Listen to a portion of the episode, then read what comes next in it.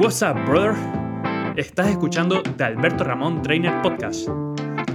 Aquí trataré de enseñarte mi forma de entender el entrenamiento y la vida. También intentaré traerte a algunos de mis referentes y amigos. Así que sin más, ¡Let's fucking go!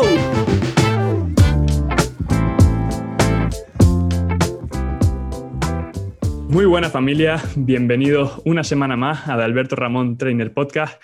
En esta ocasión, el episodio número 16. Sé que para muchos eh, este número será insignificante en cuanto a número de episodios, pero para mí la verdad es que es un mundo. Eh, sigo sin creérmelo todavía. Empecé esta aventura hace aproximadamente un año, en mayo del año pasado, y de una forma muy cutre, la verdad, porque, porque en un principio inicié con directos de Instagram, eh, cogía el audio, después lo convertía y lo, lo metía en formato podcast y lo subía directamente.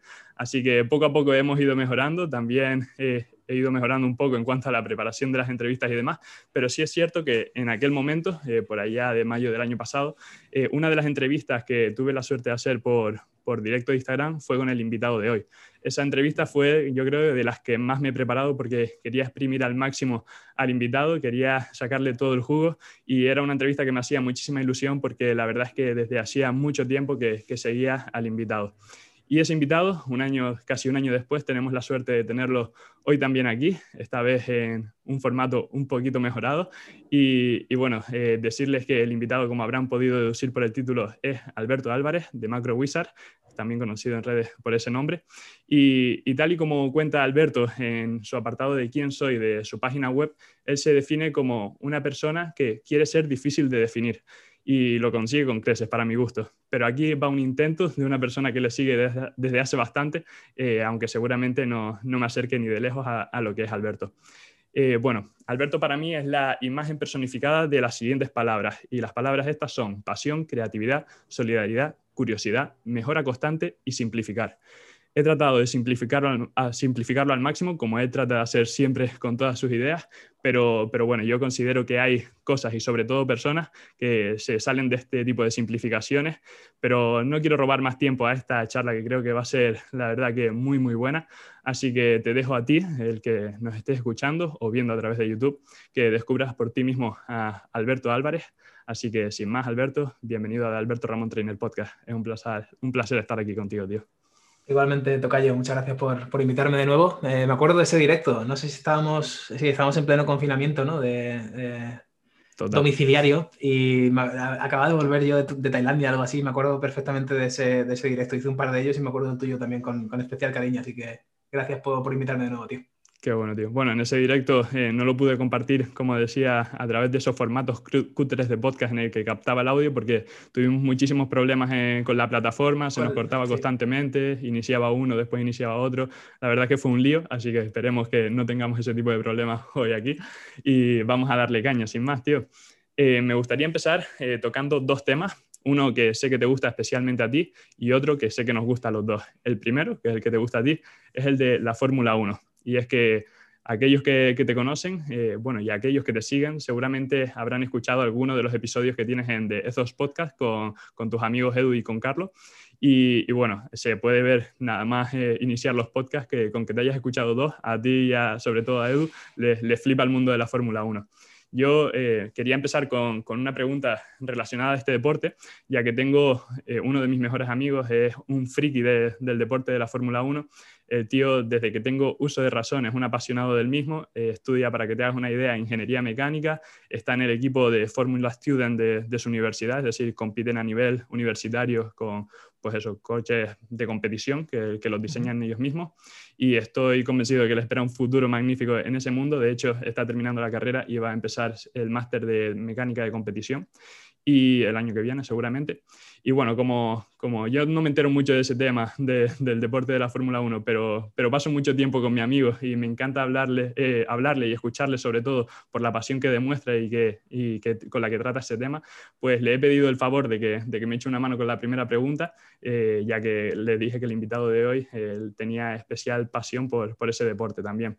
Entonces, la primera pregunta es básicamente suya, yo la he intentado formular de la mejor manera posible y a ver qué te parece. la Fórmula 1 es un deporte que representa el progreso a nivel tecnológico y, bueno, es como aquello que nos acerca un poquito más al futuro. Y en la actualidad se está teniendo a apostar eh, por, el tipo de ingeniería más híbrida o eléctrica eh, para el coche de competición. ¿no? Entonces se genera este debate entre los puristas, los que son amantes de lo clásico, y, contra los que son más eh, propensos a apostar por el futuro, el avance y el progreso. ¿no? Me gustaría saber, para iniciar esta conversación, cuál es tu preferencia de cara al futuro de la Fórmula 1. Joder, qué pregunta más chula. Me, gusta porque es además algo que me, que me, pregunto muchas veces yo, ya no solo en el tema de la competición, la Fórmula 1 y la Fórmula E, que es la fórmula eléctrica que está, que está ahora tomando un poquito más de, popularidad, sino en el día a día, ¿no? Es decir, mi coche favorito es un Porsche 911 o un, 718, cualquier, cualquier bicharraco salido de la fábrica de, Stuttgart me encanta. Pero si me tienes que decir, oye Alberto, te puedes comprar solo uno em, para tenerlo tú en propiedad, creo que seguiría sin tirar por el Taycan, que es la versión eléctrica pura, ¿no? seguiría usando la, el 911 o el 718, depende de las situaciones, em, que son gasolina, son motor a combustión. ¿Por qué? Pues porque creo que hay otras maneras también de, colaborar en el, cambio climático, en el mundo y de usar otros. Se está hablando también mucho de usar eh, gasolinas em, alternativas. Por ejemplo, no sé si sabes, en Ámsterdam, en los canales de Ámsterdam, los barcos estos grandes que hay que, son de turismo. hay, otro, hay uno de DHL, por ejemplo, que reparte paquetes por los canales, es brutal, un barco enorme. Usan aceite de freidora como, como fuel, como gasolina. Su principal gasolina es aceite de freidora reutilizado que luego, claro, huele un poco raro, pero ya no estás contaminando tanto ni estás usando tanto, tanto eh, petróleo ni tantos em, energía combustible, entre comillas. Entonces, con el tema de la Fórmula 1, no sé si estará de acuerdo contigo o no, pero yo creo que uno de los grandes alicientes es ir a un circuito y escuchar esos motores, ¿no? El, el, ruido, el estar ahí un fin de semana, yo estuve, me acuerdo, en Valencia en, un gran premio y, y, era simplemente la anticipación de ir, ir, andando hacia el circuito, ir andando hacia el sitio donde estaba y ir escuchando el... No sé, es, es todo, es parte de la receta, ¿no? Tienes que, tienes que meterte en esa cocina para, para estar ahí, para sentirla. Mm.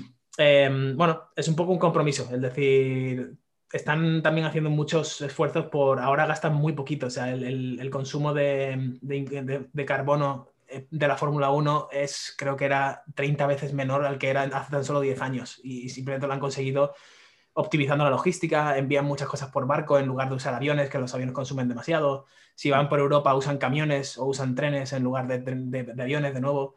Entonces, toda la huella que deja un deporte como puede ser el, el motor, en este caso de combustión, bueno, se reduce un poco con estas innovaciones, como bien dice tu, colega, pues es la esencia de la Fórmula 1 y es por, lo que me gusta, ¿no? Me encanta eso, me encanta el espacio, SpaceX, eh, Virgin Galactic y todo esto es porque es mirar hacia el futuro, es soñar un poco y, los coches de Fórmula 1 hoy en día, desde mi punto de vista, son más naves espaciales que, coches de competición, ¿no?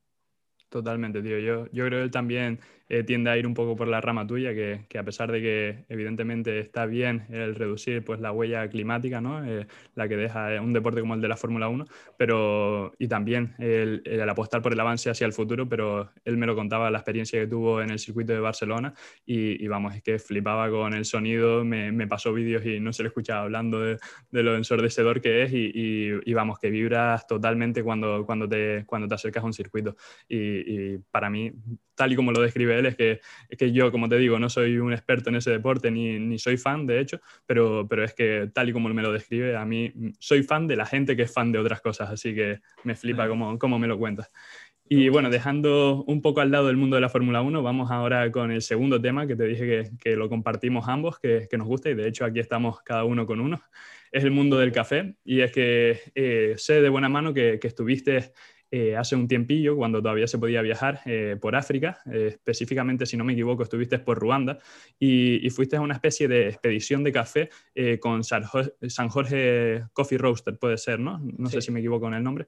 Bueno, me gustaría que nos comentaras un poco cómo fue esta experiencia y, también que, que nos comentaras hasta qué punto eres friki del mundo del café. Soy mucho más friki ahora gracias a estos eh, capullines de San Jorge. Le digo capullines porque, claro, mi gasto de café antes era, pues no sé, lo, normal, 40 eh, euros al año o algo así si lo, hacías en casa. Ahora eso añádele dos ceros casi, porque entre que vas a... Ahora ya los viajes no son solo de explorar y tal, no, voy a buscar en Por cierto, alguien que le guste el café como, a ti, eh, sí, eh, ¿cómo se llama esto? European Coffee Trip. Es una página web. Ah, sí, sí, sí. Es un, chico de un... Creo que tiene un canal de YouTube, de hecho, ¿no? Ah, sí, no lo sabía. creo, que sí, que lo, seguí, me apareció por YouTube ahí en el Explora y, desde entonces lo sigo y hacen pues muchos, eh, muchos vídeos en cuanto a formación de cómo, cómo, hacer diferentes elaboraciones, la importancia de la temperatura, de la cantidad de grano que, que pones, la molienda, etc. Y la verdad que muy, muy guay. Pero bueno, te pues dejo, que, que me emocione y te interrumpo tiene un buscador en el que tú puedes poner ciudades y tiene blogs de esas ciudades y luego también eh, un mapa con cafeterías de especialidad de las ciudades. Eh, para el que nos esté escuchando y a lo mejor diga qué, qué leches es eso de café, de especialidad, es básicamente lo que no es el café comercial. El café comercial que tomamos o que tomábamos, yo o que, bueno, sí, vamos a alguna cafetería y tal, o el paquete este de café torrefacto, no sé qué, que venden en el Mercadona, en el supermercado que vayas por un euro, pues suele ser café comercial. Y el café comercial, ¿qué es? No es más que los restos de todo lo que queda del café que sale a muy, muy, muy barato el kilo, lo tuestan todo a muerte para que intente coger un, sabor homogéneo y no, y no tenga notas raras y lo meten y entonces es tu café de toda la vida. Entonces, claro, entiendo cuando mucha gente dice, a mí el café no me termina de gustar porque me sabe un poco raro, ¿no? Me sabe quemado. ¿Ya ¿Has probado el café especial alguna vez? Me da igual de quién sea, quién lo tueste, alguna vez has probado un café especial del origen que sea. Hombre, pues alguna vez he tomado uno de Kenia y tal. ¿De dónde? En Starbucks. Y dices, tío, Vamos a ver. Perdona que te, interrumpa, pero tengo unos amigos que tienen una cafetería de especialidad, que de hecho me flipa ir cada vez que voy a Granada, lo, comentaba en el episodio anterior, y, ellos me hacen la comparación, el símil de, del café de Starbucks con... El café de Starbucks es para el café lo que eh, las hamburguesas del McDonald's son para las hamburguesas más o menos. E, efectivamente. y, son hamburguesas. O sea, la hamburguesa de McDonald's, si tú lo como, definición, de hecho, realmente ellos iniciaron un poco el movimiento de, la hamburguesa. Es decir, una hamburguesa ahora es cool, en parte gracias a estas, eh, cadenas de comida rápida, que, era un poco la relación de quiero algo rico, con calorías, que me llene para después de una jornada de trabajo dura y rápido. ¡Pum! Y ahí está McDonald's, ¿no? Y, lo ha abordado. Pues Starbucks hizo un poco igual. Quiero mi café rápido por la mañana para irme al, curro con mi palmero de café y a, y a volar, ¿no? Por otro lado, yo creo que también conforme nos vamos haciendo mayores, eh, aunque a ti te quedan bastantes años para eso, pero ya te veo en el camino, que es la vida lenta, tío, la vida, la vida de observar, la vida de... No hay, o sea, últimamente me estoy dando cuenta que nos peleamos por tonterías de correr al autobús, dices, pues coges el siguiente, no pasa absolutamente nada. Y si, si no puedes coger el siguiente porque llegas tarde, es que has planificado mal el día. La próxima vez planifica lo mejor, porque tienes que poder tener dos, tres o cuatro autobuses de, margen para poder llegar al sitio que querías llegar a la hora que querías llegar. ¿no? Es decir, ¿por qué tenemos que ir corriendo a tantos sitios y que eso se traduzca en beber mal café, comer mal, entrenar mal, relacionarnos mal, leer mal o ni leer? Eh, eh, ¿Sabes? Todo se convierte en una experiencia que, que no no sentimos, no vivimos. Es como pasar por el mundo sin estar aquí. Es, bueno, sí, yo estoy, ahora voy, ahora hago no sé qué, haces un montón de cosas y luego te sientas por la noche y le preguntas a la persona, oye, escribe qué has hecho y qué te ha gustado del día de hoy. Pues no sé, eh, espera, o le preguntas a alguien, oye, ¿qué cenaste ayer? Eh, no me acuerdo, tío, son momentos que a lo mejor no puedes repetir en tu vida. El café que te tomas, la cena que preparas, es tómate un segundo para, para disfrutarla, ¿no? Entonces, a raíz de eso, pues conocí a, a los chicos de San Jorge y, fue como amor a primera vista. Es como, hostia, me encanta la filosofía del café lento. No lo había pensado. No había pensado que, claro, yo me tomaba mi café, pues despacio, a mi, a mi ritmo, con mi ordenador, mi americano y tal igual, pero café, entre comillas, malo, de comercial. Y no me había parado a pensar, es decir, si, si puedo disfrutar de las notas del sabor del café, seguramente pueda tener otro tipo de experiencia con esta bebida y en este momento y en esta situación de la que estoy teniendo ahora. Voy a explorar un poco más sobre esto. Y gracias a ellos, pues fue un, oye, pues mira, estos sabores, vamos a hacer una cata. Eh, te enseñan simplemente la diferencia que hay de el grosor del grano a la hora de, de, molerlo y a qué velocidad pasa el agua a través de él, que tú dices, ah, esto es lo mismo, ¿no? Da igual, tú coges el café, lo filtras y ya está. Que para mí es una ciencia y un arte a la vez, tío, me parece una pasada. Es una locura, es una pasada. Es un poco el equivalente a, en la Fórmula 1, ¿no? De nuevo, el, cómo consiguen reducir cilindros de motor, cómo consiguen hacer los motores más pequeños, cómo consiguen hacerle menos, eh, menos litraje, menos gasolina, que necesiten menos gasolina, y aún así suben la capacidad de la potencia de, caballos del motor bruta, ¿no? Dices, eh, mm. no me cabe en la cabeza, es lo que tú dices, lo que dice todo amigo, es tecnología pura y dura, ¿no? Entonces, sí, estuvimos en Ruanda. Em, para hacer un resumen rápido, el, el estado del café en países tercermundistas So, pues como te puedes esperar, es, es un poco grandes marcas vienen con el martillo y te dicen, compro toda la producción y la hago de café comercial o la vendo en mis sobres de super premium, no sé qué, no sé cuánto, que realmente tampoco están tan premium, pero hacen un poco triquiñuelas.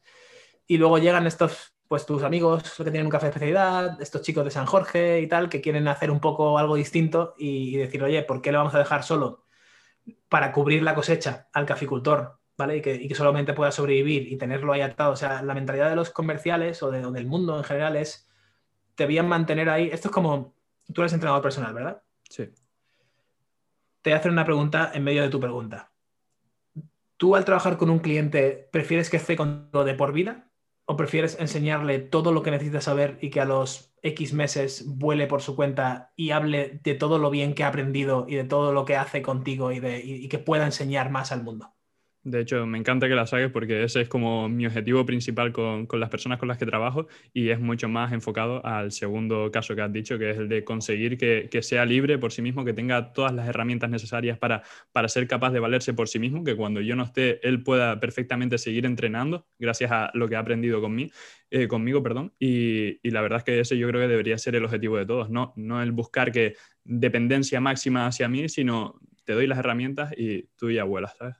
Efectivamente, pues eh, eso yo creo que deberíamos hacerlo más en todos los ámbitos de, nuestro mundo. Es, esas suscripciones, tío, que para, quitarte la suscripción tienes que poco menos que eh, descargar la Napurna, rezar tres padres nuestros, conocer a Voldemort, ¿sabes? Y, bajar y, y, besarle los pies a Gandalf para que se quite la suscripción de 3 euros al mes que tienes con la plataforma no sé qué. Y dices, hablas con el creador y te dices, no, no, es que lo hago aposta para que se le olvide a la persona y le cobro los 3, euros al mes por el resto de, su vida. Y digo, pero ¿y ese qué, servicio es? ¿Qué, asco, ¿no? ¿Qué, rollo, tío? Entonces, el equivalente del café es esto, ¿no? El, comercial es, quiero que, te, que ni pienses que me compres el café porque es lo que hay que hacer, aunque no te guste, tú lo bebes y ya está.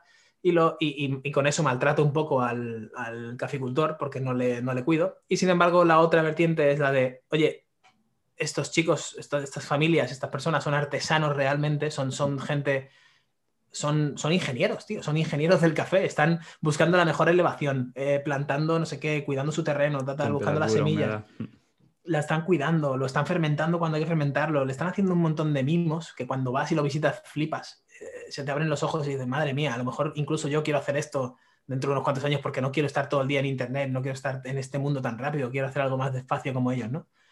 Y llega alguien y te valora la cosecha y te dice, oye, tío, pues en vez de, no sé, uno el kilo, te voy a dar 10 porque entiendo que tú, sí, te lo puedo comprar a uno, ya hay precedente de que alguien te lo compra a uno, pero quiero darte valor y quiero que el año que viene venga y sigas aquí y no solo sigas aquí, estés sonriendo, la casa sea un poco más grande, tus hijos estén cuidados y tengan escuelas a donde ir y puedan aprender y todo esto, que, muchas veces necesitan de economía. Pues toma, 10 euros el kilo, me lo llevo y yo lo vendo a 12, 13 o 15. ¿Vale? Y no le saco, no, lo compro a uno y lo vendo a 15 y dices, tío, pero es que no, no hace falta tanto, ¿sabes? A mí me parece flipante, tío, porque te paras un segundo y eres consciente de todo el trabajo que hay detrás del café que te estás tomando eh, en cuestión de un par de minutos. Entonces, ves toda la cadena y dices la hostia, y sobre todo el cuidado, el cariño que seguramente pongan eh, muchos caficultores, como tú dices, que, es lo que hace el café de especialidad, que verdaderamente sea de especialidad y que, que valga lo que, lo que cuesta, vamos, y que se disfrute tanto como se disfruta. Me gustaría, y ya es la última pregunta que te hago eh, con respecto al café, te lo prometo, eh, ¿cómo, qué, significa para ti la experiencia del café y cómo sueles acompañarlo normalmente? Por cierto, podríamos estar hablando de café hora y media. Todo el episodio. no, hay ningún problema. ¿Qué significa para mí?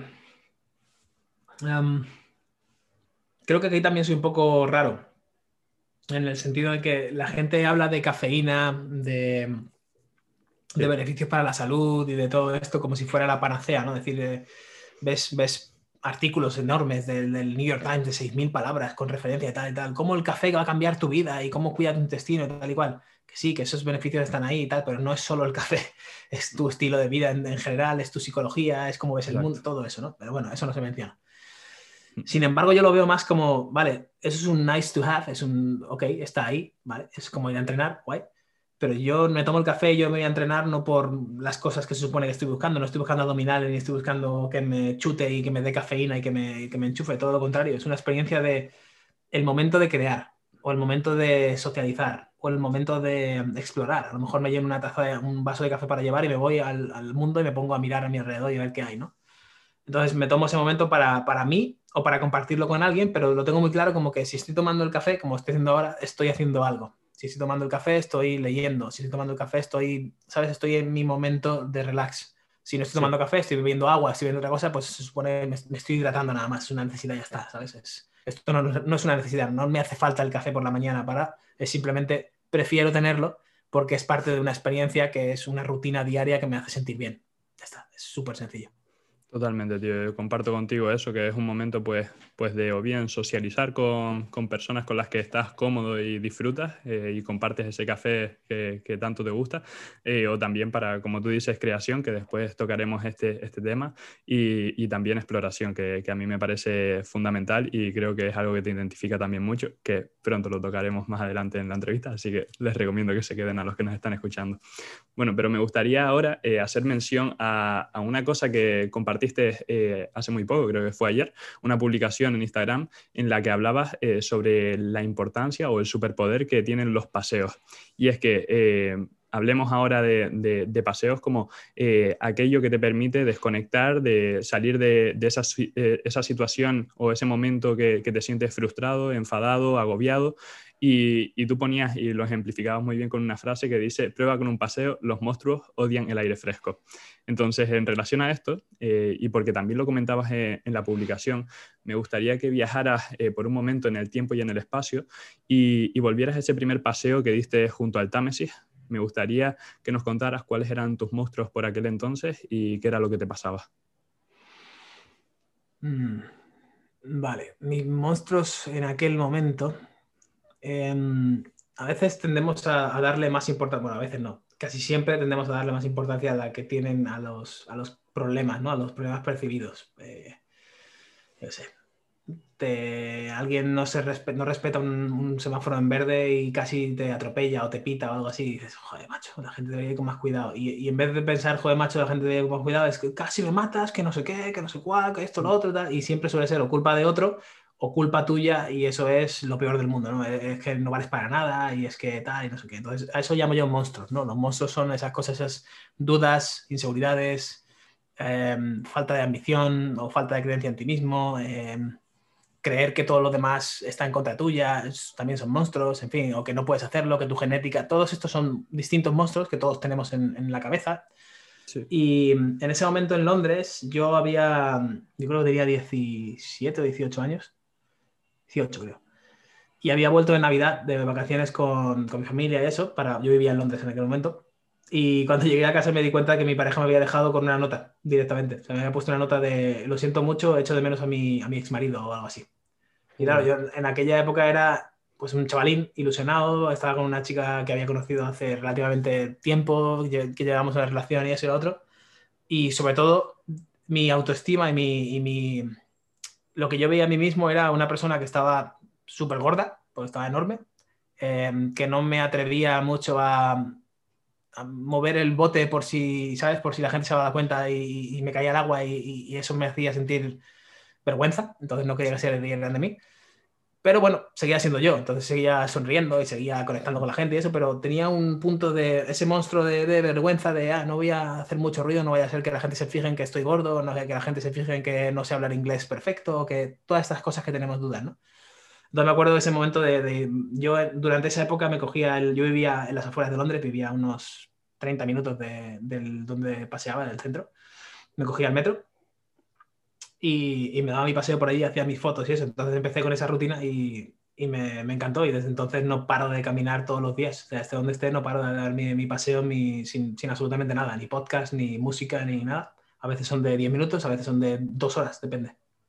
A mí también me flipa, tío, y, bueno, casi a diario saco un rato para, para, eso, para desconectar, para pasear, para evadirme un poco y, y yo sí que aprovecho también para, para, escuchar podcast, pero muchas otras veces no te apetece escuchar nada o, o, escuchar música en vez de un podcast y, y, disfrutas igualmente, vamos, que es como un momento de desconexión dentro del día y del, del barullo que como tú decías antes, vamos como agitados de un lado para otro. Yo, yo lo explicaría mejor con, con la imagen de los pollos sin cabeza. Yo creo que vamos disparados de un lado para otro sin pensar qué es lo que estamos haciendo, sin disfrutar del, del momento presente, como el momento del café.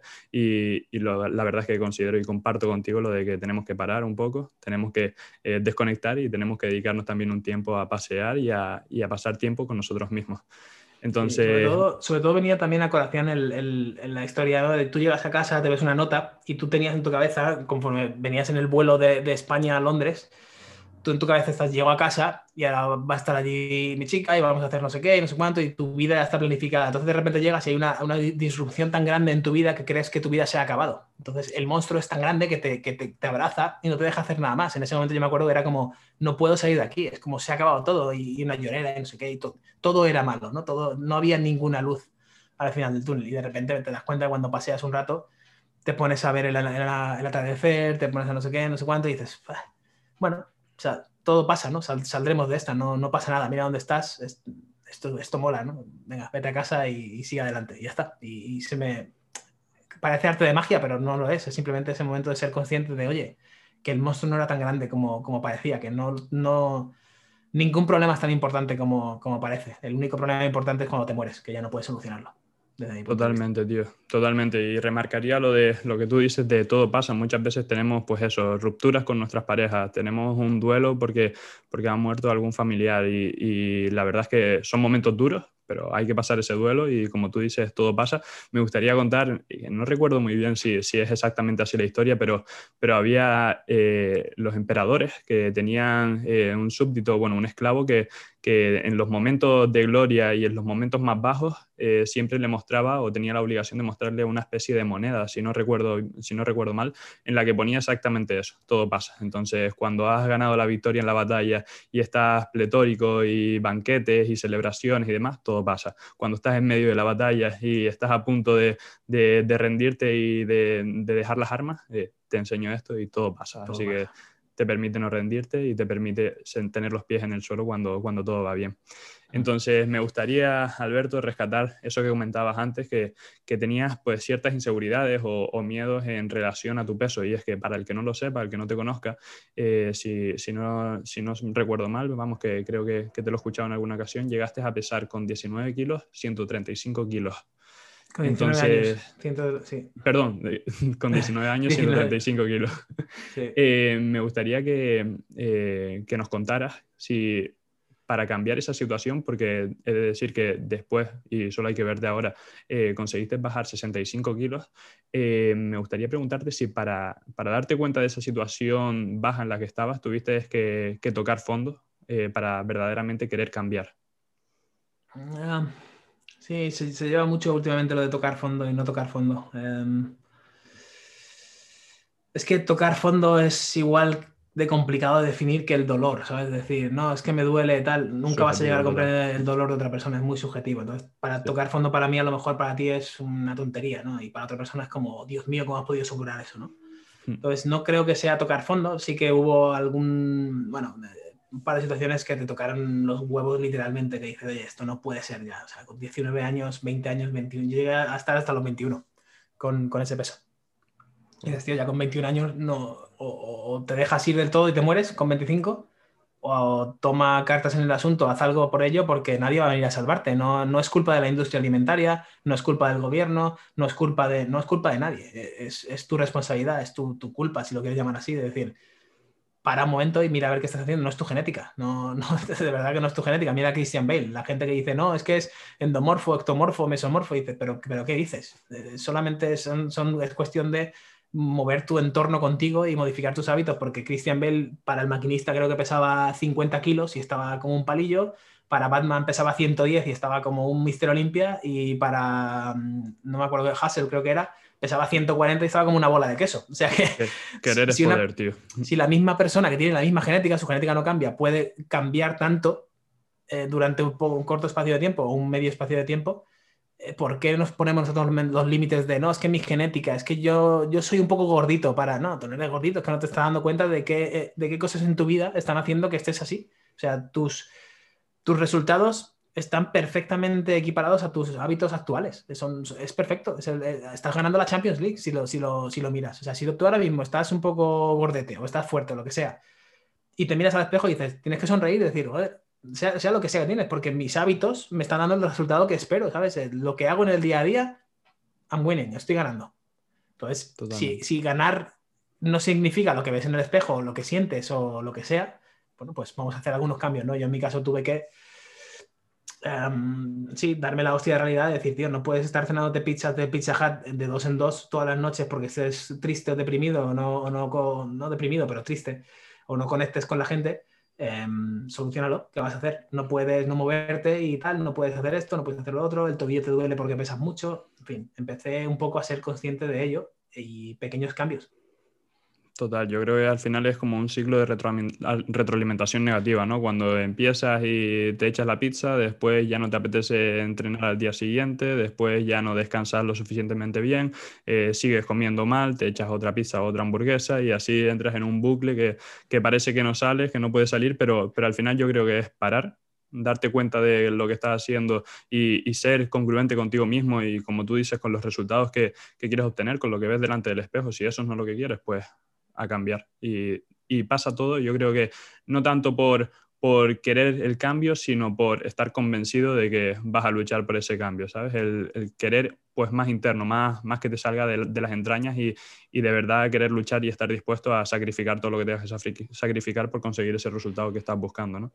Hmm, yo creo que a, largo plazo, el, sobre todo el buscar el porqué en otra cosa que no sea el porque quiero ligar más o porque quiero tener más abdominales o porque Cristiano Ronaldo es mi ídolo, porque lo que sea. Eso al principio puede ser una, una, una chispita, ¿no? Que diga, ah, es que, joder, llevo sin ligar 20 años. Es que, claro, será porque estoy un poco pasado de peso y no me cuido y no me limpio y la ropa y tal. Entonces, bueno, vale. Pero el vestirte mejor, em, aprender más, eh, ser más amable comer mejor, moverte mejor, entrenar y todo esto no puede ser simplemente por querer ligar más.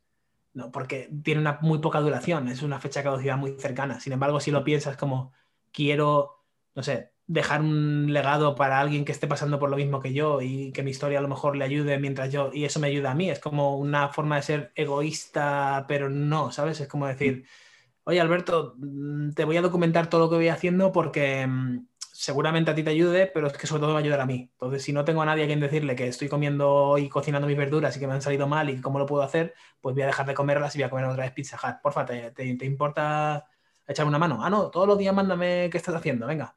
Y, ese pequeño aporte, ese pequeño apoyo social eh, puede ser totalmente la bola que inicie esa avalancha de, de nieve que lo que tú dices se va haciendo más grande, igual que pasa con el negativo, pasa con el positivo empiezas a ver cambios, empiezas a sentirte mejor, empiezas a notarte músculos en sitios que, no, que no, antes no tenías, decías, hostia, si aquí antes tenía una bolilla de grasa, mira qué guay y tal, la gente te ve mejor, oye, estás mejor, tal, tal, y pum, pum, pum, pum, pum, y eso tiene, o sea, una extrapolación a todos los ámbitos de, de la vida. A mí me ha cambiado la vida en el trabajo, en las relaciones, en mi educación, en el sentarme a leer un libro, porque antes no tenía, claro, no tenía disciplina para sentarme a leer tres páginas, cinco páginas de un libro, era como quiero estímulos constantes y ahora vivimos en la, en la, era de los estímulos constantes y gracias al entrenamiento anterior sé lo que, o sea, necesito hacer mis reps, necesito hacer mis 10 a 12 reps, 5 series para seguir estimulando a mi, a mi cuerpo hacia el, hacia, el, hacia el punto que lo quiero llevar. Pues la mente es exactamente igual.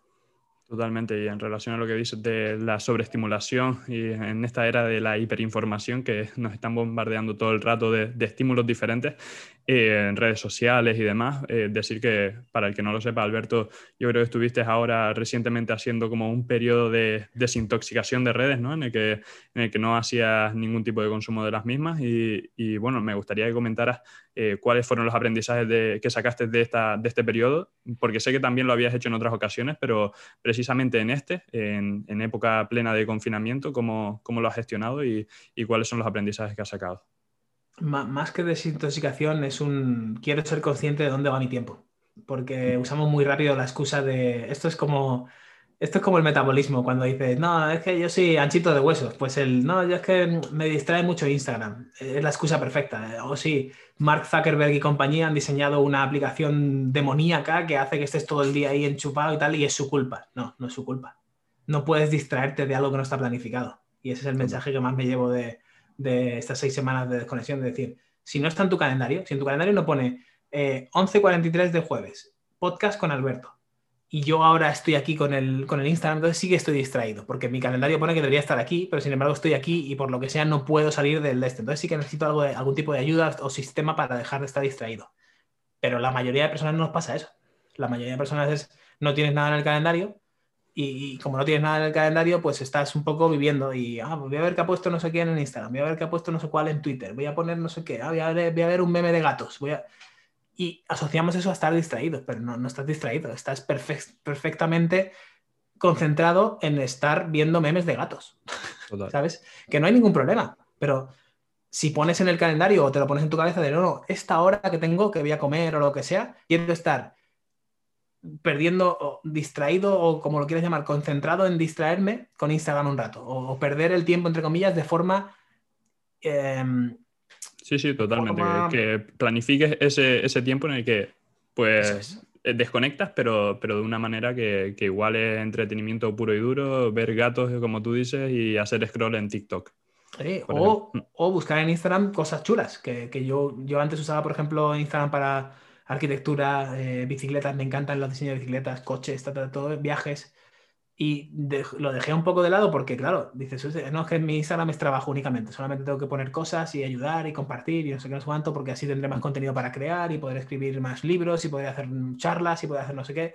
Y, entras muy rápido en este diagnóstico chungo cuando realmente no es así. Tú empezaste por una cosa, sigue haciendo eso. Entonces, si a ti te hace falta estimularte en arquitectura y, leer a, James Clear y hablar con Derek por, por, mensaje privado y no sé qué, y ver sus dibujos y cosas, ¿por qué no sigues haciendo eso? Que luego has visto que te ha ayudado en tu trabajo diario, pero llega un momento en el que es muy sencillo el, coger, ir andando por la calle, voy a sacar el móvil, que voy a ver si tengo algunos mensajes que responder y así conecto más con mi comunidad. no te vendas la moto, tío. Vas andando por la calle y estás pensando, Ah, debería escribir el artículo ese, pero es que es un rollo, es que me tengo que sentar y no sé qué, nada, prefiero, voy a dar un paseo. Prefieres el chute de dopamina ese de los likes o los comentarios y, pensar que estás trabajando, pero en verdad, pues... Eso es. Entonces, eh, es mucho más consciente el decir, oye, venga, voy a desconectar un rato, seis semanas en mi caso, voy a escribir mis emails, voy a hacer no sé qué, voy a pensar realmente qué me apetece hacer. Y si qué me apetece hacer es no quiero estar más en redes sociales porque no, pues no pasa absolutamente nada. O sea, que no los seguidores y... El, la comunidad y tal es, es agradecido, pero no, no, lo son todos. Tu vida no es eso. Tú, puedes irte perfectamente a una granja y hacer queso parmesano. O sea que las opciones son infinitas, ¿no? Y trabajo siempre hay, puedes crear otro proyecto y todo esto. pero querías ver si realmente era una distracción o era que me estaba vendiendo de la moto como que era una distracción para no hacer otras cosas que me costaban más, ¿no? Tenía una sensación en, en mi cabeza de claro, es más duro sentarte a escribir un artículo o es más duro sentarte a pensar el esqueleto de tu próximo libro que ha firmado un acuerdo literario que tienes que no sé qué, o sea, todas esas presiones, como son cosas que todavía no has hecho o que no están en tu ritmo del sistema diario, te parecen imposibles. Pues ¿qué he hecho? Bajas, coges un cuaderno y lo haces un sistema. A ver, lunes, miércoles y viernes entreno, perfecto. ¿Cuándo entreno? Entreno en este sitio. Y pones un bloque y si te gusta ser un poco más flexible, pues lo, flexibilizas todo lo que te haga falta. Eh, por ejemplo, trabajo, martes, miércoles y jueves nada más. ¿Por qué? Porque no quiero tener el agobio del domingo pensar el lunes por la mañana ya tengo que currar y no quiero pensar el viernes eh, tengo que quedarme aquí cuando mis amigos están en, no sé, en el parque o lo que sea, ¿no? Entonces dice, vale, ¿puedo hacerlo? Sí, puedo hacerlo, perfecto. ¿Qué voy a hacer? Pues de 11 a 7 de la tarde, bloque de trabajo. ¿Qué significa eso? Si mi amigo Víctor me llama y me dice, oye, un café a las 5 de la tarde, no, no estoy currando. Entonces, para, claro, cuando te manejas tú tu calendario, entiendo que es muy complicado el, uno, el poner la regla y dos, el, el enforzarla, ¿no? El llevarla a cabo, el decir, porque es muy tentador el decir, ah, total, soy mi propio jefe, venga, me voy a tomar el café y ahora vengo. Y ahí es donde empieza la un poco... disciplina del entrenamiento, por ejemplo. Eso es. Y yo creo que ahí es donde empieza un poco a romperse otra vez eso y empieza otra vez a, creer que no, es que necesito estar en Instagram, no, es que necesito estar en no sé qué, oh, es que todavía hoy no he puesto nada en Twitter y la gente de Twitter que me sigue no ha visto nada mío. Y dices, pero tú no tenías en el calendario que querías escribir este artículo. Termina ese artículo y luego, si ves que te sobra el tiempo, ajusta tus sistemas para tener esa hora de Twitter para la gente que no ha visto nada tuyo. Rescatando, tío, lo de la comunidad, lo de compartir en Twitter, Instagram, bueno, las diferentes redes sociales, eh, es que yo creo que existe un problema más profundo todavía y es que nos creemos más importantes de lo que verdaderamente somos. Y es que para mí somos completamente insignificantes en este mundo, que hay millones de personas y que lo que vivimos nosotros es una breve porción de lo que representa la historia.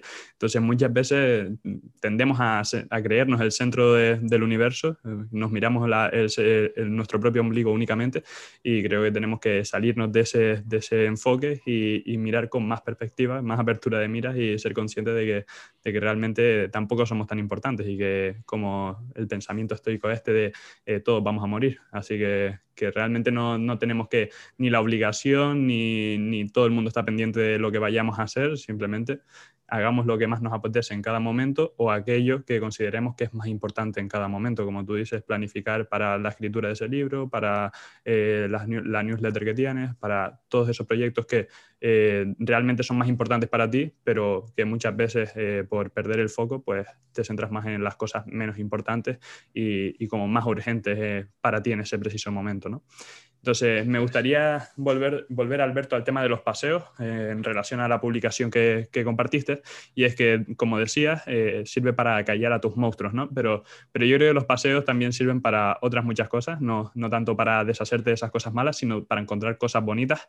Y, me gustaría, como, como sé que, te flipa viajar eh, y como sé que te ha sido imposible en el último tiempo, me gustaría como tenemos dos armas súper poderosas, que son la palabra, la palabra y la imaginación, me gustaría que nos llevases a, mí y a todos los que nos están escuchando eh, por un momento al, sitio que más te guste del planeta, que creo que sé cuál es, creo que es la que consideras tu segunda casa y es Florencia.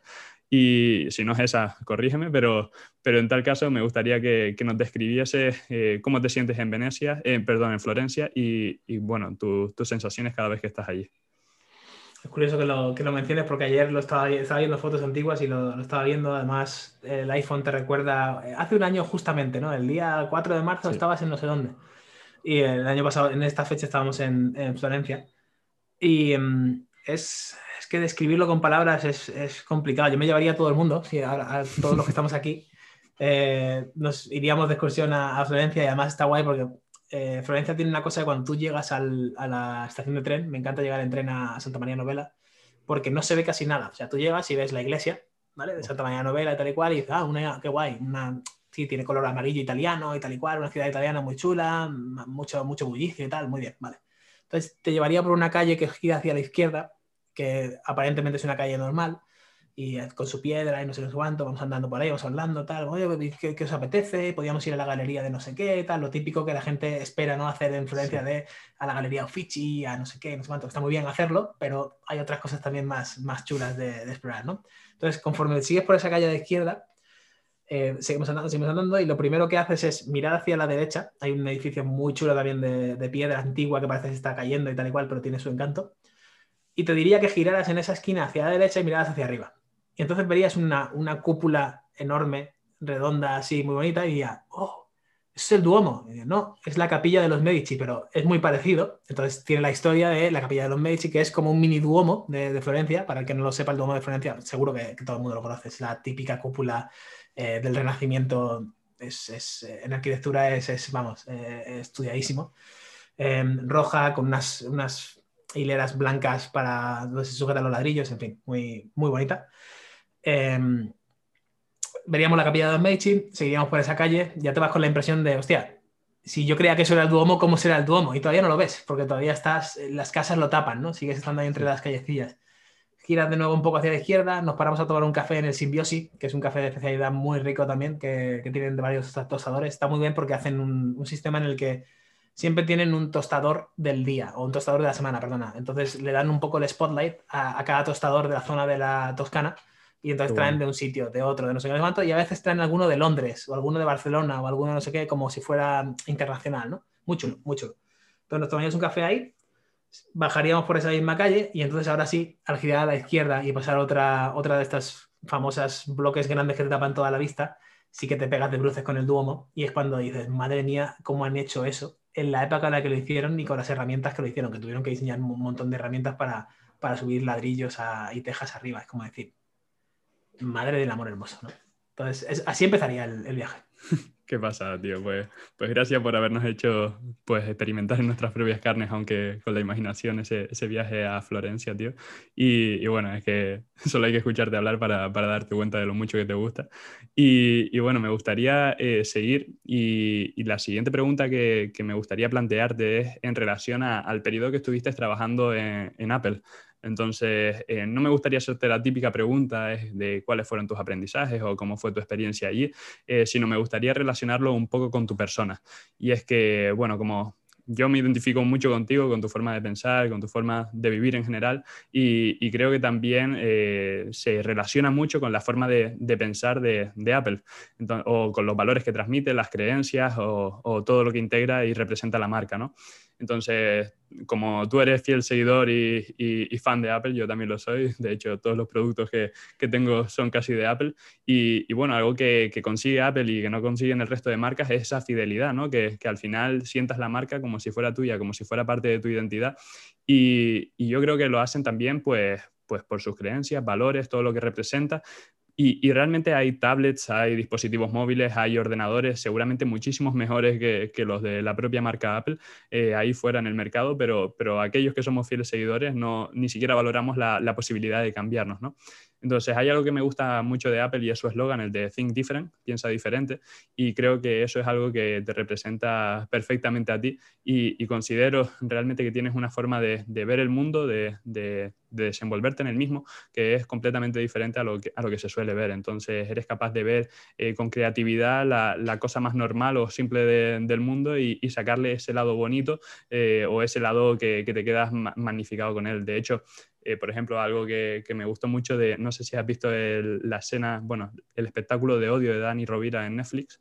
No, no lo he visto. Bueno, pues no te, no te, quiero hacer spoiler, pero hay un momento muy, muy bueno, y te lo recomiendo el espectáculo, en el que se para con su perro y porque iba con prisa para todos lados, de hecho lo comentaba yo en el episodio anterior con, con mi otro invitado, iba con prisa porque tenía la agenda petadísima, Dani Rovira, y, tenía que hacer un montón de cosas. Y lo típico que sales con el perro y ese día pues no tiene tantas ganas de hacer pis o caca y, va muy pero que muy lento. Entonces va tirando de él cuando consigue finalmente hacer, hacer sus necesidades y, tirando de él, tirando de él y no avanza. Un perro chiquitito que se llama, para que te hagas una idea, Carapapa. Entonces, Carapapa, me encanta. Dani es malagueño, ¿verdad? Sí. Creo que sí. Ahí estamos.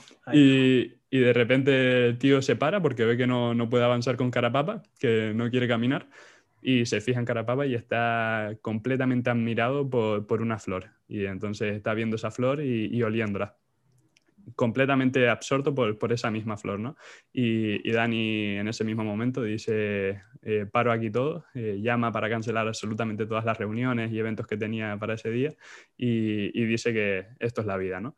Entonces, me gustaría que, nos comentaras tú un poco cómo consideras que piensas de forma diferente al resto y, qué es lo que hace diferente de esa forma de pensar. Ah, de nuevo, es complicado porque creo que todos pensamos de forma distinta pero sí que mm, me gustaría que saques el tema de Apple porque, em, y no sé hasta cuánto estoy permitido hablar por, el, por temas de confidencialidad y cosas así que haya firmado en el pasado y todavía no me acuerde, pero bueno.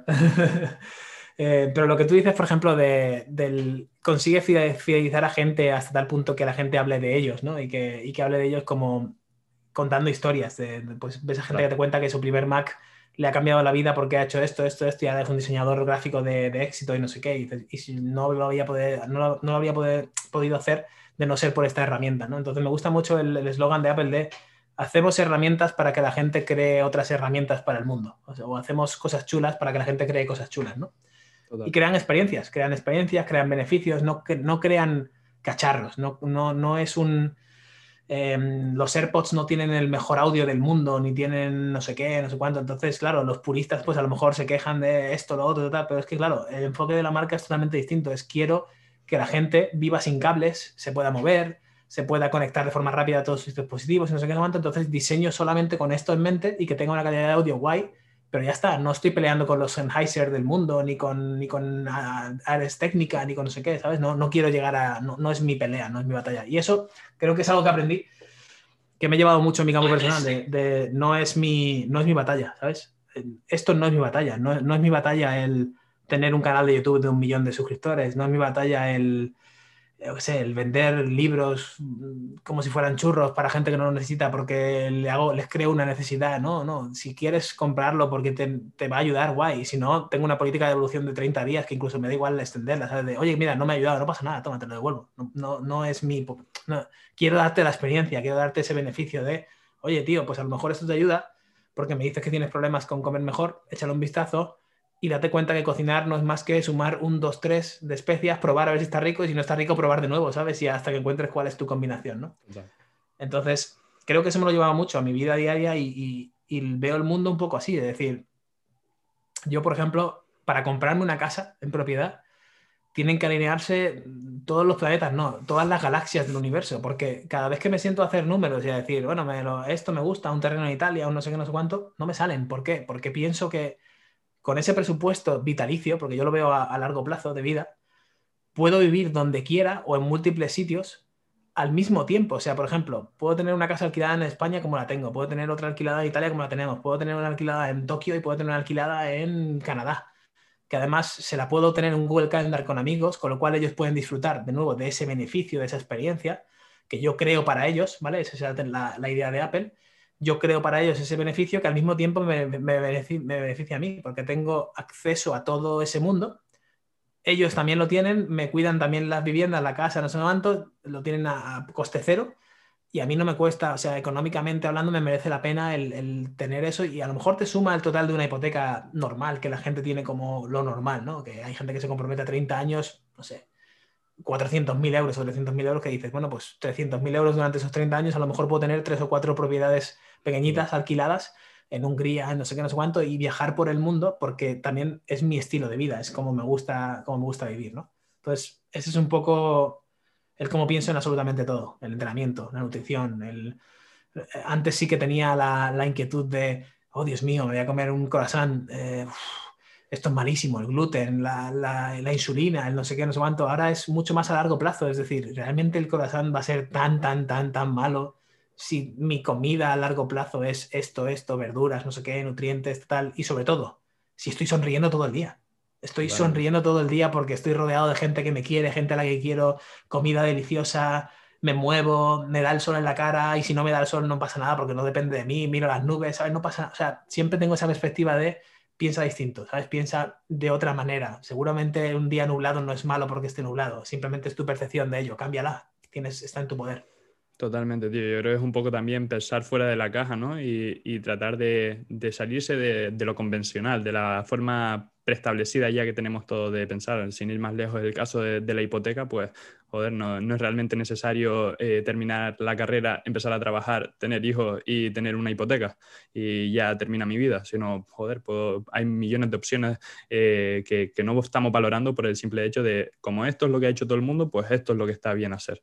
Entonces, me gustaría también eh, resaltar eh, con respecto a lo de Think Different de, Apple eh, y la pregunta anterior, me flipó una idea que compartiste, creo que fue ayer precisamente a través de Stories, y no sé si estás trabajando en ella, la soltaste porque te vino a la cabeza, pero vamos, a mí me hizo explotar la mía y, me flipó la idea que, que tuviste o que compartiste de que conseguir que todo el planeta, todas las personas que, vivimos en el planeta, hagamos un peso muerto a la vez y que todos los kilos de peso muerto movidos sean destinados a kilos de comida para las personas que lo necesitan.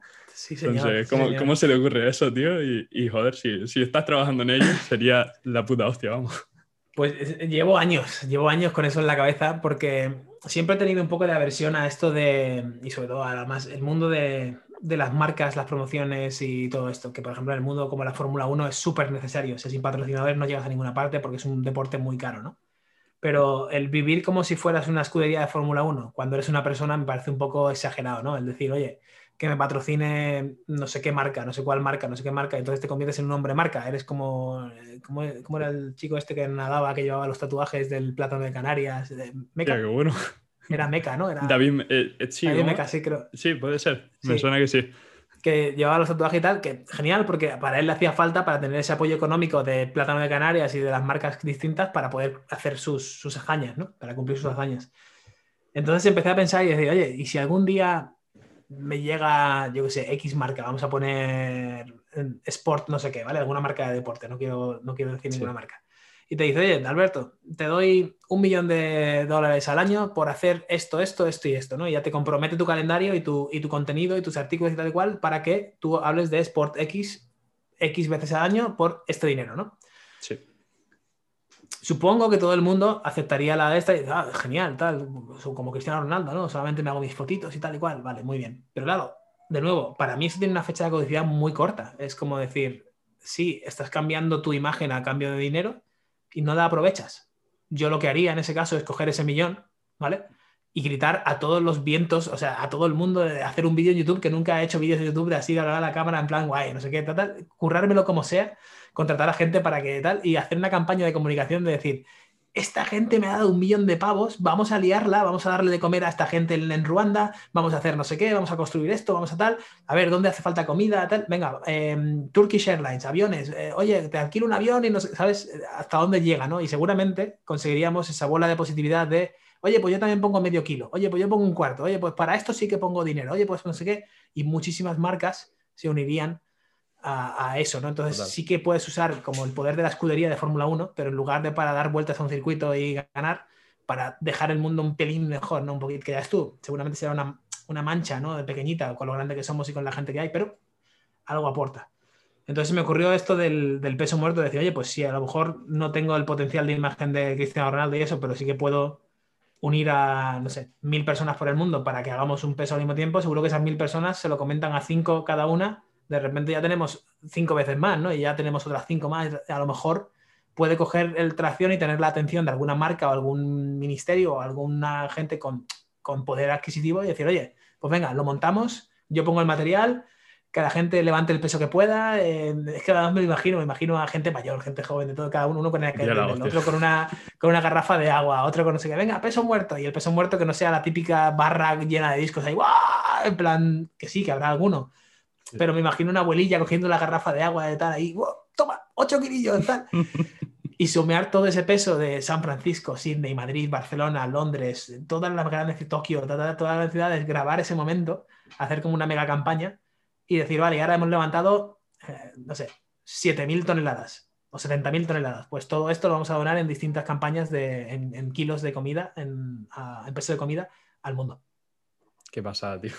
Sería la puta hostia, desde luego. Y, bueno, me gustaría hacer mención, y es que ahora la gente que nos esté escuchando dirá, joder, Alberto, pero vaya fantasioso, ¿no? Que solo si tienes un millón de euros, ¿no?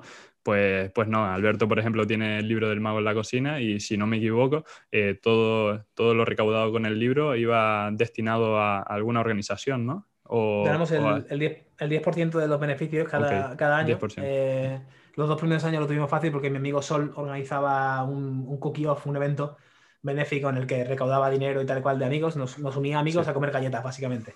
El ticket eran 1.000 euros en la entrada, entonces pues tú vas ahí, pagas tus 1.000 euros y si unes a 100 personas, pues tienes 100.000 euros. Esos 100.000 euros los donaba a tres o cuatro cosillas por ahí en Toronto.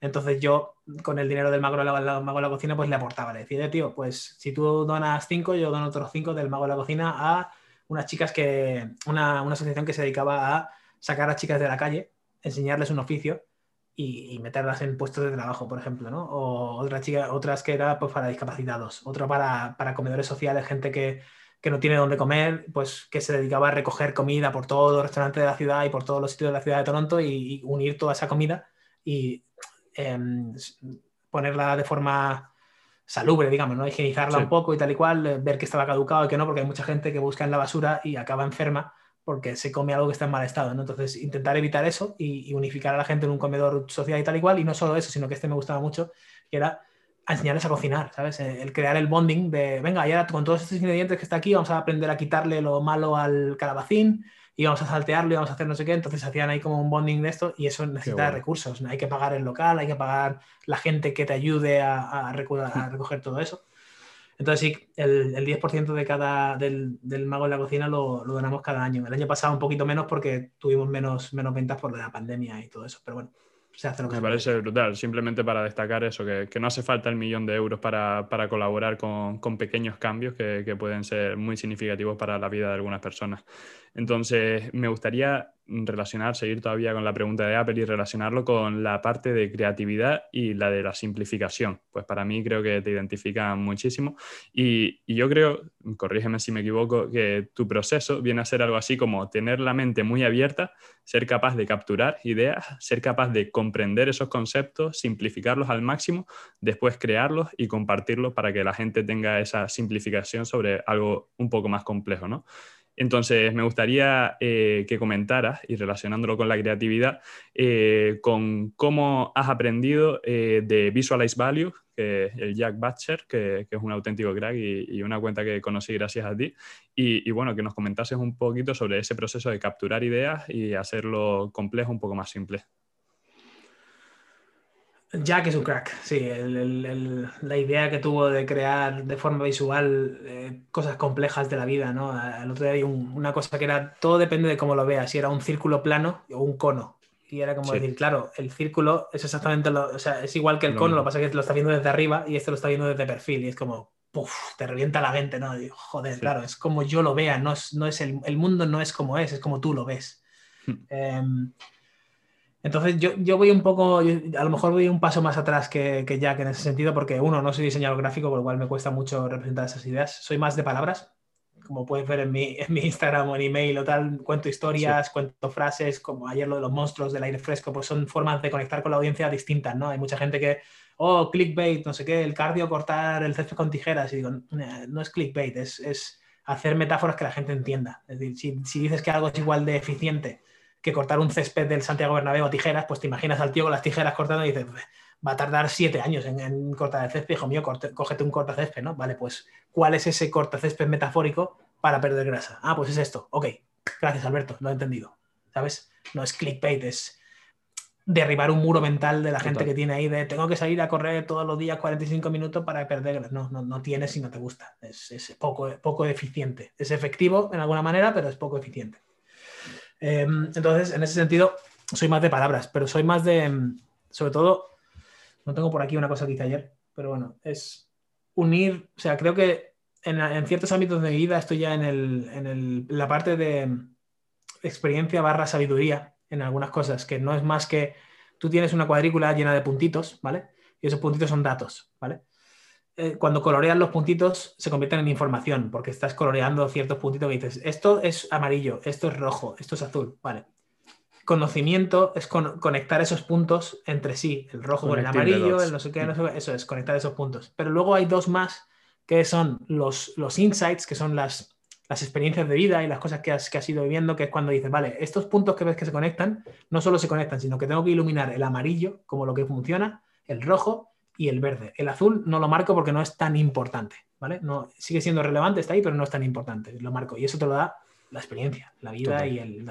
Y luego está el wisdom o la sabiduría, que es el, ahora no solo sé cuáles tengo que iluminar, sino que sé el camino correcto para recorrer de forma iluminada, ¿sabes? El, camino más eficiente o efectivo para llegar a, ese, a esos puntos iluminados. Que si los otros siguen siendo válidos, tú puedes coger el camino largo, pero ya tengo la sabiduría, digamos, o ya tengo la experiencia conjunta para unirlos y saber cuál es el camino. Intento pensar así, intento coger cosas y decir, vale, ¿en qué puntos de mi vida estoy en puntos sueltos sin colorear? Voy a ponerme a colorearlos, voy a ponerme a unirlos, voy a ponerme a resaltarlos y a iluminarlos y luego voy a ver cuál es el camino más fácil para eh, iluminarlos todos y para tocar esos puntos. Y eso a lo mejor a veces me lleva 10 años, tío. Depende de qué temas. De, de nutrición y entrenamiento puede que no tenga ninguna bueno, sí tengo la NSCA, no sé, ninguna certificación, mm, ni soy nutricionista ni nada de esto, pero a lo tonto, a lo tonto llevo 10 años o, 9, 8 años eh, estudiando casi como para una, para una carrera. ¿Por qué no la, sacas? Pues porque pienso, no sé, que no me hace falta para, porque no quiero ser nutricionista, no quiero ejercer de tal, no, simplemente quiero tener ese conocimiento para lo que te digo, para conectar esos puntos y ver cuál es el, camino más corto o más fácil, cuál es la navaja de Ockham, cuál es la dosis mínima efectiva para conseguir los objetivos que, yo tengo en mente para mí, que seguramente, curiosamente, también hay 5 o 10 personas en el mundo que tienen los parecidos, ¿no? Entonces le ayudará mi conocimiento y mi aprendizaje y mi, vida, le ayudará a esas personas. Entonces, todo funciona como tal, ese proceso. Si ahora aprendo sobre hábitos, pues a lo mejor estoy siete años experimentando sobre ello y, trabajando en ese momento y de repente, pues ahora Alberto habla mucho sobre hábitos dentro de siete años. No, es que no hable mucho sobre hábitos ahora, es que ahora tengo la capacidad y veo el camino tan claro como para decir, ah, vale, ahora puedo simplificarlo. Lo que no podemos hacer es intentar simplificar sin tenerlo claro. Porque entonces cuando hacemos algo reduccionista, perdemos muchos detalles en el camino. Sí. Totalmente de acuerdo con eso, tío. Y me surge una pregunta en relación a, esos caminos que trazas una vez tienes la experiencia y la sabiduría, ¿no? Que, como tú dices, puede ser cuestión de, de 10, 20 años, el, ser capaz de saber cómo es el recorrido pues, más eficiente, que más rápido te lleva a ese resultado. Y me gustaría relacionarlo con lo que ha surgido en la actualidad, sobre todo en periodos de pandemia, con los autoproclamados eh, mentores. Entonces, evidentemente hay algunos que sí que cumplirán ese papel al 100% y que serán grandes mentores pero, pero yo creo que mentores va, pues, es un término muy grande, muy potente y, y que realmente hay muy pocos que, que puedan ser autoproclamarse mentores, ¿no? Y, eso se vende hoy en día, pues, pues como churros, que, que, cualquiera dice que, o pone en la biografía que es capaz de enseñar esto porque tiene muchísima experiencia, porque no sé qué, porque te va a ahorrar eh, un montón de dolor de cabeza, te va a enseñar el camino correcto para tener el éxito y, y te lo venden como si fuera la panacea y puede ser que, que no para todos sirva el mismo camino o, o, no para todos sirvan los mismos trucos o pasos, ¿no? Entonces, me gustaría que nos dieses tu opinión sobre eso y, y bueno, qué opinas en general sobre los autoprogramados mentores de esta época, sobre todo el confinamiento. Es que aquí estamos jodidos, tío, porque para mí eh, ser mentor no va de enseñarte el camino, va de caminar contigo, ¿sabes? Total. Y de, y de ir contigo y de a lo mejor decirte, hay una piedra, pero quizás quieres tropezarte en ella, porque yo lo hice y me dio un aprendizaje que a lo mejor sin ese aprendizaje no vas a ser la misma persona que no te vas a transformar igual, ¿no? Es, también comenté algo sobre, sobre esto en el, en el, pasado, creo, en algún, en algún post, que es, si tú subes la montaña, ¿vale? Si, si, imagínate que la metáfora de la vida de lo que queremos conseguir es una montaña, ¿vale? Queremos subir al Kilimanjaro, ¿ok? Entonces yo he subido y bajado al Kilimanjaro cuatro veces, perfecto. Ahora me pongo en mi bio, eh, soy Kilimanjaro expert, ayudo a subir al Kilimanjaro, no sé qué, no sé cuánto, te cuento todos los caminos perfectos, contrátame aquí, vale, guay. Pero si te lo cuento de lejos, si te lo cuento por Zoom, si te lo cuento eh, en un paquete de una descarga digital de 800 pavos o lo que sea, mm. sí, a lo mejor sabes el Kilimanjaro y tal y cual, pero no estás subiendo el Kilimanjaro, no estás haciéndolo, no, no estás ejecutándolo y tal. Si quedamos en el campo base y empezamos a subir juntos el Kilimanjaro y, y antes de empezar a subir te digo, tío, pues mira, aquí tengo un libro que he escrito sobre no sé qué, aquí sobre animales peligrosos en el sendero, aquí sobre plantas venenosas que parecen que son comidas muy ricas pero que no deberías comerte esto no sé qué. Por cierto, ten cuidado con el loro de la esquina de no sé, no sé cuánto, que a las 3 de la mañana grazna y hace no sé qué. Es un proceso mucho más orgánico, mucho más... Yo voy hacia arriba. ¿Vienes conmigo? Sí, vale. La persona que va contigo, tú sabes que ya ha subido varias veces, pero no tienes que decirlo. No, no hace falta, simplemente con tu... Si eres un mentor de verdad, desde mi punto de vista de nuevo, ¿eh? no, no es que esta sea la definición de mentor, sino de mi punto de vista es, si eres un mentor de, mentor, de verdad, desde mi punto de vista, das herramientas a los demás, pero sin esperar nada a cambio. O sea, si tú y yo vamos al Kilimanjaro y yo, en el caso fuera cierto que he subido varias veces, no sé cuánto, tengo libros escritos sobre ello y mis pequeñas notas y no sé cuánto, cuando estemos cenando la noche anterior de salir por la mañana, yo no te voy a decir en el avión, oh, sí, tío, yo he subido cuatro veces y no sé qué, y ya verás porque hay unos gusanos de no sé qué. No, porque te estoy quitando la experiencia, te estoy, te estoy evitando que experimentes lo mismo que experimenté yo cuando subí la primera vez, ¿no? Pero sí que a lo mejor la noche anterior de ponernos a subir, oye, Alberto, tío, ¿estás listo? Sí. Por cierto, toma, aquí tengo unos apuntes por si te apetece antes de dormir eh, echarle un vistazo porque una vez vine por aquí y tal, eh, lo dejas caer así un poco y a ti te da un poco de insight, de, datos de, ah, este tío, ok, venga, lo voy a leer. Voy a leer. O incluso dices, no, esto lo he leído de no sé quién, o no tiene que ser tu libro, he leído de eh, Jack Stevenson, mi historia en el Kilimanjaro, toma, échale un vistazo. Y tú y yo leemos el libro juntos, tengo dos copias, ¿sabes? Te doy una a ti y, otra, y otra la que yo me la pongo a leer. Y mañana nos ponemos a andar el sendero.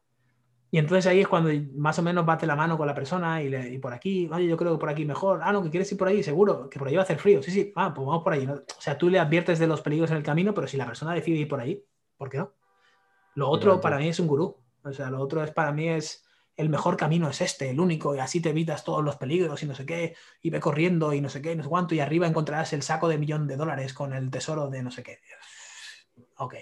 Es, como el entrenador que no entrena o el nutricionista que, no come de forma adecuada o incluso esos que, que, te lo imponen, ¿sabes? Te imponen, pues esta tiene, es la forma de entrenar perfecta o esta es la forma de comer perfecta. Coño, hay un mundo ahí que es muy amplio, toda una escala de grises y, y, y lo que funciona para una persona no tiene que funcionar para la otra, lo que le guste a una no le tiene que gustar eh, a la otra. Entonces, dejar eso, abrir ese abanico de experimentación y, y, que pruebe y que decida y que falle y que tú estés ahí para, para ayudarle. Yo creo que va más por ahí los tiros, ¿no? Sí, yo creo que sí.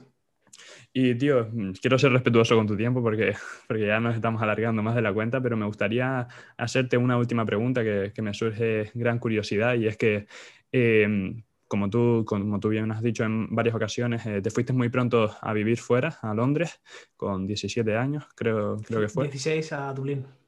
Ah, ok, pues con 16 a, a Irlanda. Y, y, bueno, no sé cómo lo viviste tú, pero yo, por ejemplo, me fui con 17 a Alicante, que ya ves tú, desde Lanzarote a Alicante hay nada, pero, pero para mí que me fui para allá con, con una beca de baloncesto para jugar y estudiar, eh, supuso pues, pues, vamos, un paso súper importante de cara a mi desarrollo personal y en mi vida, ¿no? Y, y, cuando llegué recuerdo que estaba pues, pues nervioso, con dudas, esto será para mí, eh, lo haré bien, eh, sacaré provecho de esta experiencia, me aceptarán mis compañeros de equipo, eh, trataré de, me, irá bien jugando a, a, nivel de rendimiento. Entonces tenía muchísimas dudas y miedos que, que, me, que, se me fueron evidentemente tras un par de días allí, pero, pero recuerdo perfectamente el camino en avión, en coche hasta llegar al hotel en el que nos quedábamos y, y las primeras, a las primeras personas que conocí estando allí, que, que, yo estaba de los nervios, vamos. Entonces no sé cómo, cómo fue para ti esta primera experiencia yéndote fuera, eh, si tuviste algún miedo que tuviste que superar y y, si fue así, pues que nos comentases cuáles, cuáles fueron tus miedos. Yo estaba cagado, tío. Esto además surgió porque yo estuve con mi familia en, en Escocia, en Irlanda, justamente unos meses antes de, de, yo decidir irme. Y me acuerdo que yo no me gustaba lo que estaba estudiando y tal. Bueno, estaba en, estaba en el instituto, creo, estaba terminando el instituto, sí, efectivamente. Mm. Pero no tenía ningún, no quería ser abogado, ni quería ser, no sé, no tenía ninguna profesión ahí, a no ser que me dijera, oye, ¿quieres ser astronauta? Digo, pues, pues vale, astronauta sí, que hay que estudiar para esto, ¿no? Y ahí sí me lo hubiera currado, pero no se, no se me pasó por la cabeza. Qué pena. Eh, entonces estuvimos por ahí de viaje y tal y cual, y ese es que sí que fue mi primera salida al extranjero. Y me fijé que en todos los sitios ponía, eh, se busca, wanted, se busca gente para trabajar, se busca en el domino, se busca en no sé qué, no sé cuánto. Y claro, yo vivía en Málaga en aquella época, en España, que desde mi punto de vista era como lo único que podía haber trabajado, que de hecho trabajé desde, los 14 años, era en Telepizza de repartidor. Eh, hice una temporada un poco en un cine de, de, acomodador y eso, que también hice un poco de, de la proyección, eh, ponía la, la película guapo. y eso con un, sí, muy, me gustó mucho. Pero poco más, ¿no? Experiencias cortitas de, de verano y eso. Um, entonces se me, se me iluminó la bombilla, en plan, hostia, en Málaga parece que no hay trabajo y si me quedo allí va a ser todo lo mismo y eso, me gusta el inglés, me, me está gustando esto, me gusta el, el, también, desde muy pequeña las aventuras siempre me han encantado. ¿Por qué no me vengo aquí y, y vamos a ver qué, qué, sale? Y ya ves tú, la aventura, que fue llegar allí, ponerme a vivir en un hostel con 18 tíos en una habitación allí con literas y trabajar en el McDonald's de la esquina porque tuve el coraje de acercarme un día y decir, oye, me gustan las hamburguesas, ¿puedo trabajar aquí? ah, pues sí, estaba buscando gente, no sé qué, venga, va, tal, tal, y empecé a currar ahí en el, en el McDonald's, ¿sabes?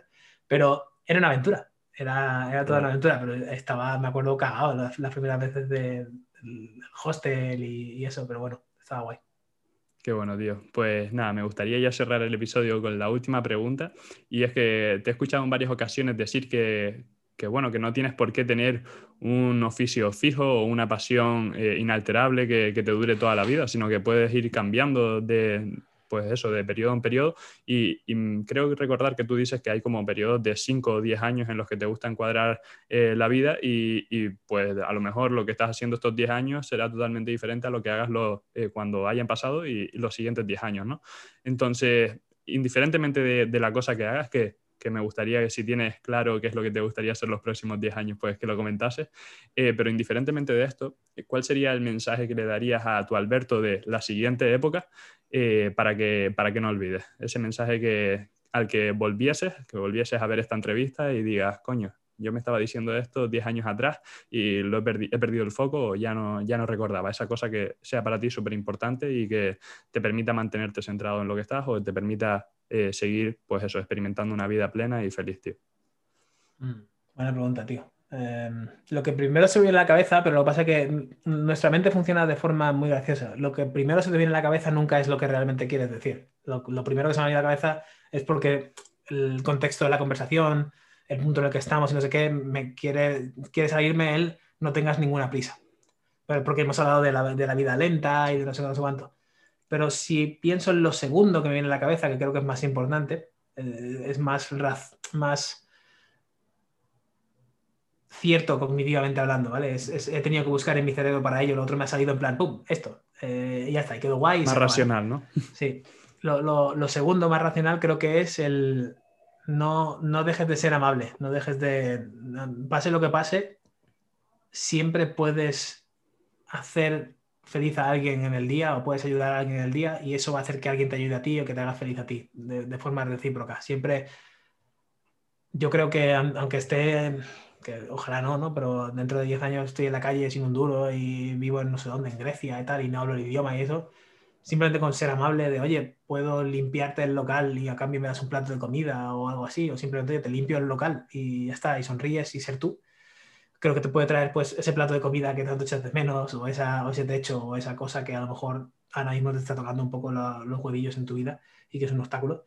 Entonces creo que ese mensaje está guay. Y tanto también si te va muy bien la, la vida, ¿no? Si, si eres Total. bollante y tal y cual, sea amable, ¿no? Pues, por ejemplo, el, ten varias localizaciones por el mundo y si tienes la capacidad de hacerlo, dejas a tus amigos, o crea un Google Calendar y ya es para todo el mundo, o comparte en, redes sociales o en, YouTube o tus experiencias. Eso para mí es ser amable, porque estás...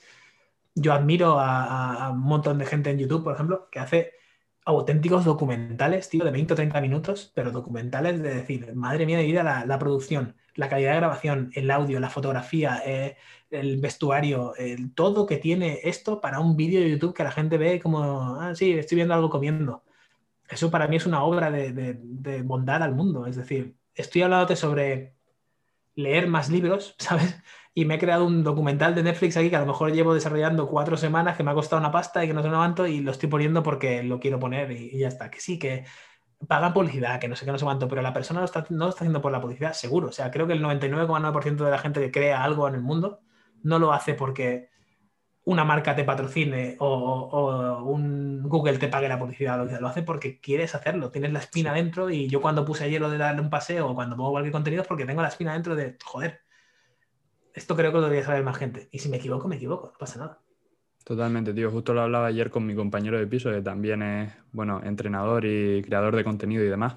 Y, hablábamos sobre, pues eso, la necesidad imperiosa que tenemos de compartir eh, en cada instante lo que estamos haciendo o esa infografía que va a servir a muchísimas personas y, al final te das cuenta de que Instagram, la vida que tiene son 16 horas, 24 a más exagerándolo al máximo, y después se pierde y, nadie vuelve a ir a tus publicaciones esas que te curraste tantísimo y que creías que eran tan importantes, ¿sabes? Al final yo creo que va más el tema de la creación de contenido por lo que tú dices, que tenga la espinita clavada esa y diga, joder, es que esto lo tengo que compartir porque me ha ayudado a mí y porque creo que puede ayudar pero no por los incentivos que, pueden haber detrás. Y, yo creo que ahí es donde radica el buen contenido. ¿no? Yo, por ejemplo, tengo un youtuber que me gustaría que, si tú tienes alguno, el que estabas diciendo de, auténticos documentales, pues que me lo comentaras eh, quién es, pero porque yo soy muy fan de YouTube y para mí uno de los mejores a los que sigo es Matt de Ávila. No sé si, oh. no sé si te suena, pero a mí me parece otro, otro nivel ese hombre, es el, el, que ha producido los dos documentales de Netflix de, de Minimalist y, y digo, a mí me, me, parecen auténticas producciones cada uno de sus vídeos y, vamos, me, me, parece flipante la capacidad de creación que tiene. Y así como él hay muchísimos otros que, que vamos, son auténticas locuras. Entonces, me gusta mucho Matt Diabela y Nathaniel Drew. Bueno, Nathaniel también es flipante, flipante, tío. Muy, muy bueno. Y, tío, un poco más, eh, agradecerte este rato que, hemos pasado juntos. La verdad es que lo he disfrutado mucho y como te digo, siempre me he identificado un montón contigo y creo que se ha notado a lo largo de, la charla. Te lo agradezco de corazón, te agradezco el café que, nos, que hemos compartido y simplemente para cerrar, eh, decir o dejarte un espacio para que eh, aquellos que nos estén escuchando, des dónde te pueden encontrar. Pues puedes encontrar deslizar hacia arriba con mi código. No, es coña. Eh, nada, de macrowizard.com en mi página, página web, de macrowizard todo. De macrowizard en Twitter, de macrowizard en Instagram, de macrowizard en YouTube. Eh, si no buscas en Google un mago en la cocina, también te salgo por ahí. si buscas contar macros en Google, te salgo el primero, eh, cosas así. Posicionamiento. Qué bueno, tío. Pues nada, muchísimas gracias. Te lo agradezco de corazón, como te decía. Y simplemente a los que nos están escuchando, si, si han pasado un buen rato, si han aprendido y se han llevado algún, alguna cosita para casa, eh, me encantaría y les estaría súper agradecido de que les sacasen captura de pantalla eh, si lo están viendo en YouTube o, si lo están escuchando a, través de las diferentes plataformas de audio y que lo compartieran a través de, de Instagram, que es la principal red social que utilizamos Alberto y yo, y, y que nos nombraran tanto a él como arroba de MacroWizard, como a mí, como arroba Alberto Ramón Trainer. Y nada, nos vemos en el próximo episodio. Muchísimas gracias por habernos acompañado y espero que lo hayan disfrutado.